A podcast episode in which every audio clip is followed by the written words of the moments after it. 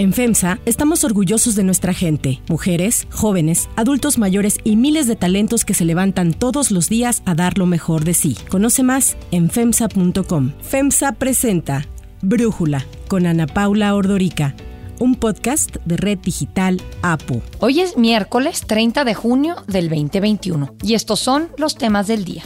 El presidente Andrés Manuel López Obrador aseguró que si la aprobación del uso lúdico de la marihuana en México no funciona, evaluará enviar una iniciativa de ley para realizar cambios. La sección instructora de la Cámara de Diputados discute hoy dos dictámenes de desafuero en contra de Mauricio Toledo, acusado de enriquecimiento ilícito, y de Saúl Huerta, señalado de violación. Sorpresa en las elecciones regionales de Francia. Los grandes perdedores fueron la ultraderecha de Marine Le Pen y el presidente Emmanuel Macron con su partido La República en Marcha. Se reafirmó el control de los partidos tradicionales. Pero antes vamos con el tema de profundidad.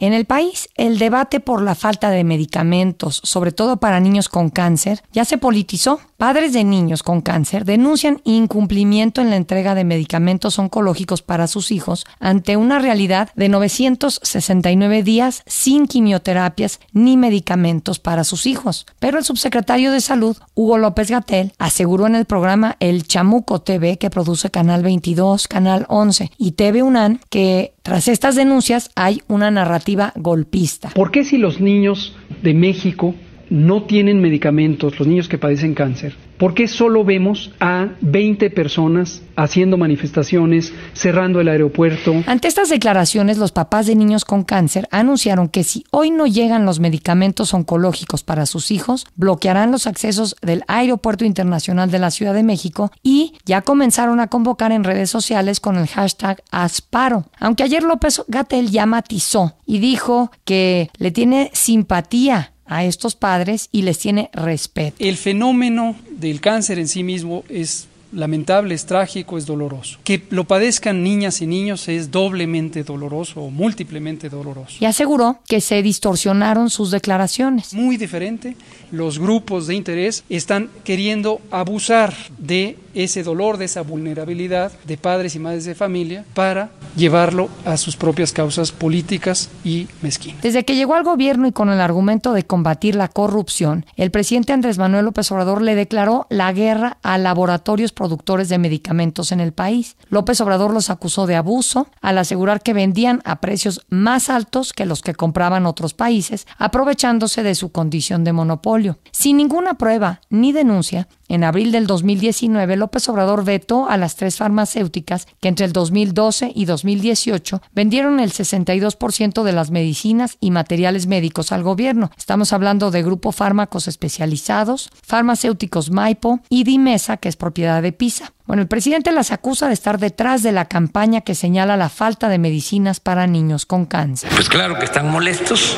porque tenían una mina de oro y ya se les acabó. Aunque López Obrador señaló que los procesos de revisión y nuevas licitaciones en el sector salud no generarían desabasto, pues la realidad fue otra. Para la compra de medicamentos hubo improvisación, desorganización e inexperiencia. Y a dos años y medio del actual gobierno, pues no se ha cumplido en tiempo y forma con el abasto. Salió por lo visto, peor el remedio que la enfermedad. El gobierno modificó la facultad del IMSS de hacer la compra de medicamentos y se la entregó a la Secretaría de Hacienda. Como creció el problema, en octubre del 2020 el gobierno le pasó ahora la responsabilidad de la compra de medicinas a la Oficina de Naciones Unidas para Servicios de Proyectos, la UNOPS. El problema es que no se ha cumplido con el encargo en tiempo y forma, lo que significa que el INSABI, el IMSS, el ISTE, Pemex, la Sedena y 26 instituciones estatales de salud deberán organizar por su cuenta la compra de 620 claves de medicinas. Además, a pesar de que se tenía previsto que las entregas de los medicamentos, que sí fueron incluidos en la compra consolidada internacional, se realizarían en mayo, fueron aplazadas hasta julio, por lo que las instituciones pues ahora deberán realizar sus propios contratos y asegurar abasto hasta el mes próximo. Pero como el problema ha seguido creciendo, ayer el presidente López Obrador finalmente reconoció que siguen faltando medicamentos oncológicos para niños enfermos y así se refirió a los familiares que se manifiestan. Estamos haciendo todo siempre para que no les falten los medicamentos. El presidente dijo que de 25 fármacos que se necesitan, ya se tienen comprados 21 y solo faltan 4. Dos de ellos se van a producir de manera especial en Japón, gracias a trabajos que hizo la Embajada Mexicana. Y el 16 de junio, un día después de que los padres de familia bloquearon también la Terminal 1 del aeropuerto de la Ciudad de México, López Obrador ofreció resolver el problema en una semana. Para la semana próxima ya tenemos compradas todas las medicinas también eh, equipos médicos la semana próxima. Pero evidentemente el problema no se ha resuelto. Ayer volvió a prometer que habrá medicinas la próxima semana. Yo creo que la semana próxima ya vamos a poder tener un informe general de todo, porque el gobierno en su conjunto, la Secretaría de Hacienda, la Secretaría de Salud, desde luego, todos estamos trabajando para eso.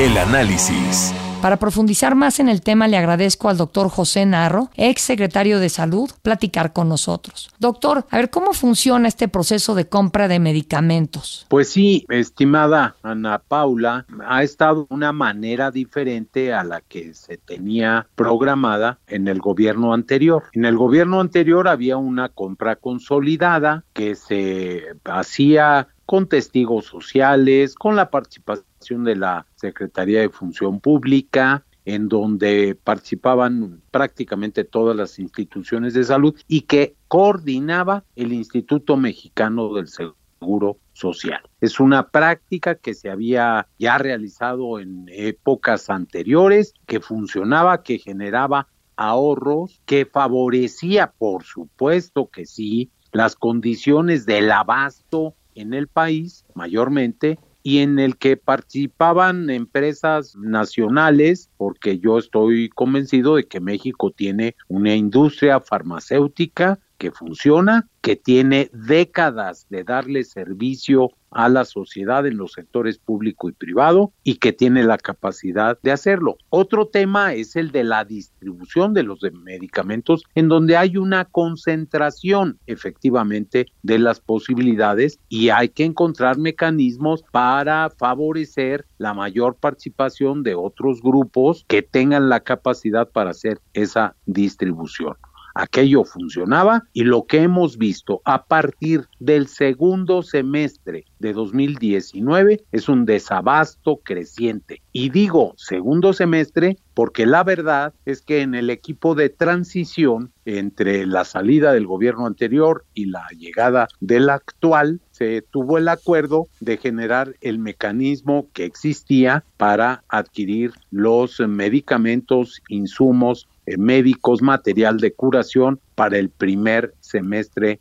de 2019. Esa es parte de la realidad. Y lo que me parece francamente fuera de cualquier contexto es que el subsecretario López Gatel acuse a los padres de los niños con cáncer que han venido presentando su caso a lo largo prácticamente dos años, dos años de carencia fundamental, de estar casi en un complot en contra del gobierno y de tener actitudes golpistas. Así lo dijo, que lo matice ahora, que muestre teóricamente alguna simpatía, es otra, otra cosa. Cometió un gravísimo error el subsecretario López Gatel y falta a la ética fundamental que debe caracterizar a un médico. Ahora, doctor, a mí me llama mucho la atención que el presidente habla de fortalecer a Pemex, de fortalecer a la CFE, de la autosuficiencia alimentaria, como de un discurso muy nacionalista. Pero en el caso de los medicamentos, pues estamos viendo que ha preferido quitarle estas ventas a las farmacéuticas mexicanas para dárselas a compañías internacionales. ¿Es una buena idea? Bienvenida a la competencia, Ana Paula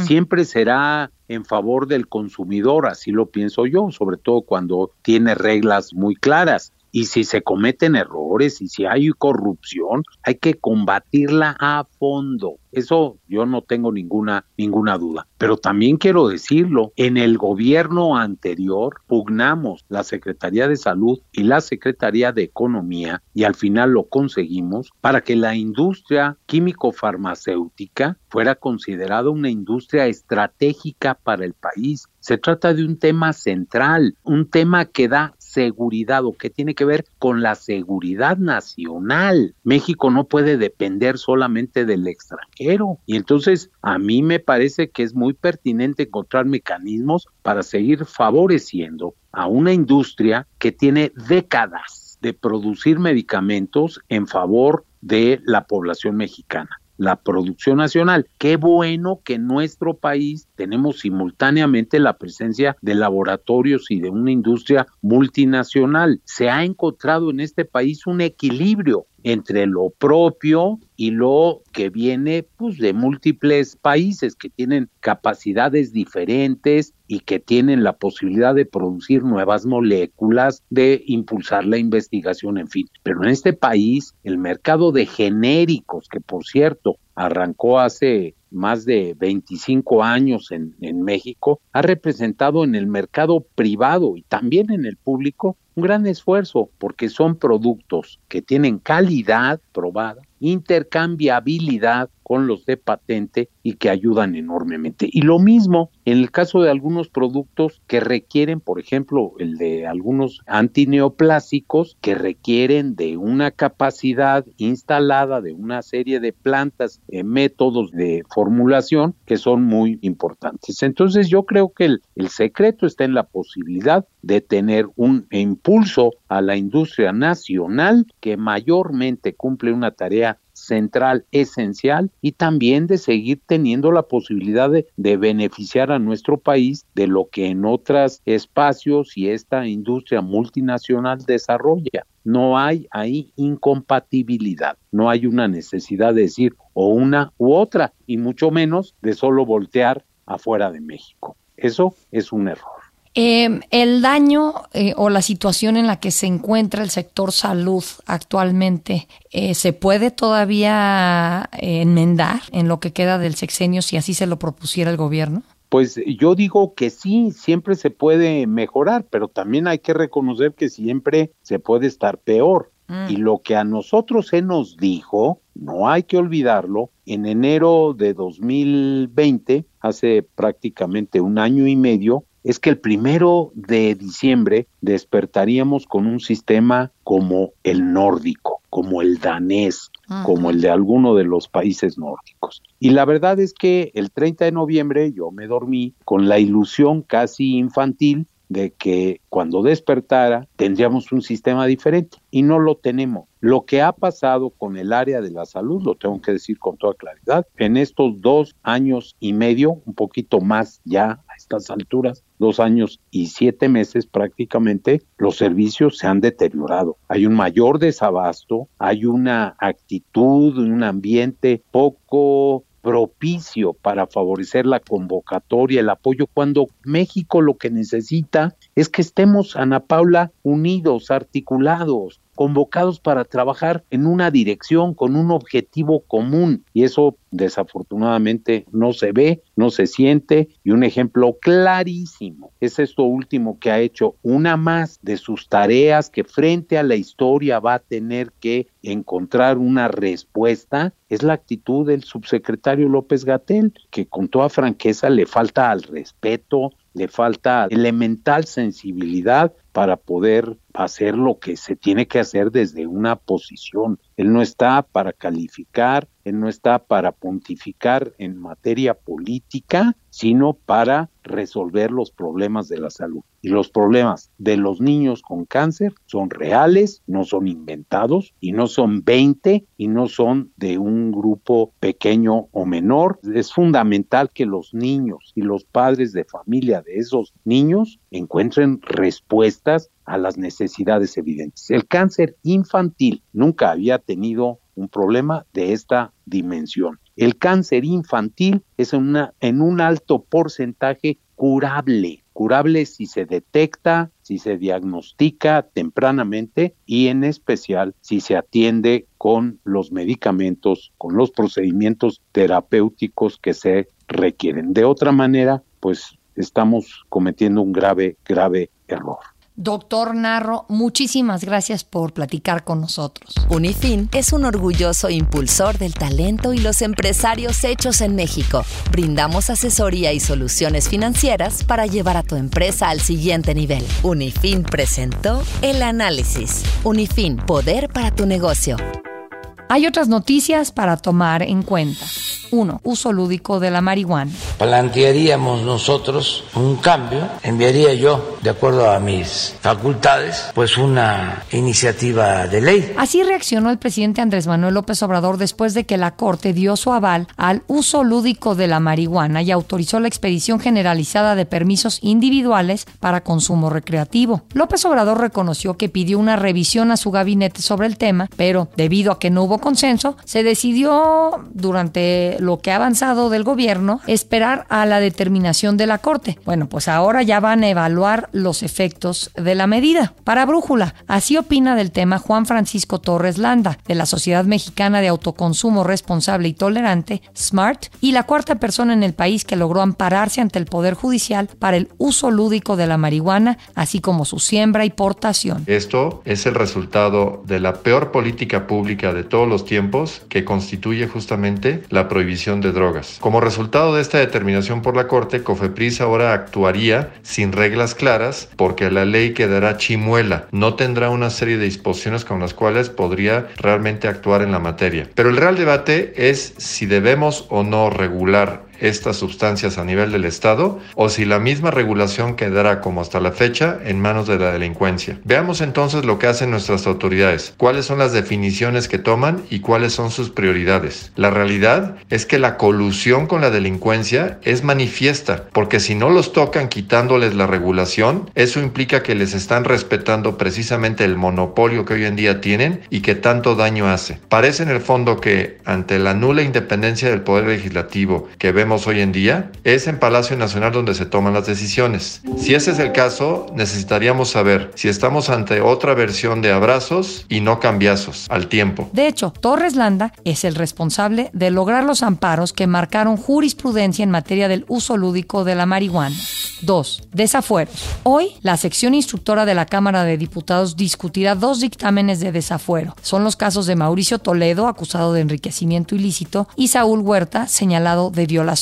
Toledo tiene 40 años y es uno de los políticos más polémicos en la Ciudad de México. El tema de su fuero es un poco complicado porque se acaba de reelegir como diputado para la siguiente legislatura con el Partido del Trabajo. El dictamen revela que el experredista, exmorenista y hoy petista usó un prestanombres para tratar de ocultar su fortuna y se presentó como consultor privado de una empresa sin ingresos que aún así le pagó 3 millones y medio de pesos solo en el 2017 y le otorgó un salario hasta el 2019. La Fiscalía Capitalina sostiene que del 2012 al 2018 Toledo reportó ingresos por 9 millones 400 mil pesos, pero en realidad recibió 20 millones 800 mil, una diferencia de 11 millones 400 mil pesos. En el caso de Saúl Huerta, la Fiscalía de la ciudad lo acusa de violación y abuso sexual. En abril, Huerta fue detenido y liberado después de dos horas cuando un menor de 15 años lo acusó de haberle hecho tocamientos e intentar abusar de él en un hotel de la Ciudad de México. Entonces, el diputado intentó negociar con la mamá de este joven, a la que le ofreció 200 mil pesos para quedarse callada. ¿Usted sabe que es un delito,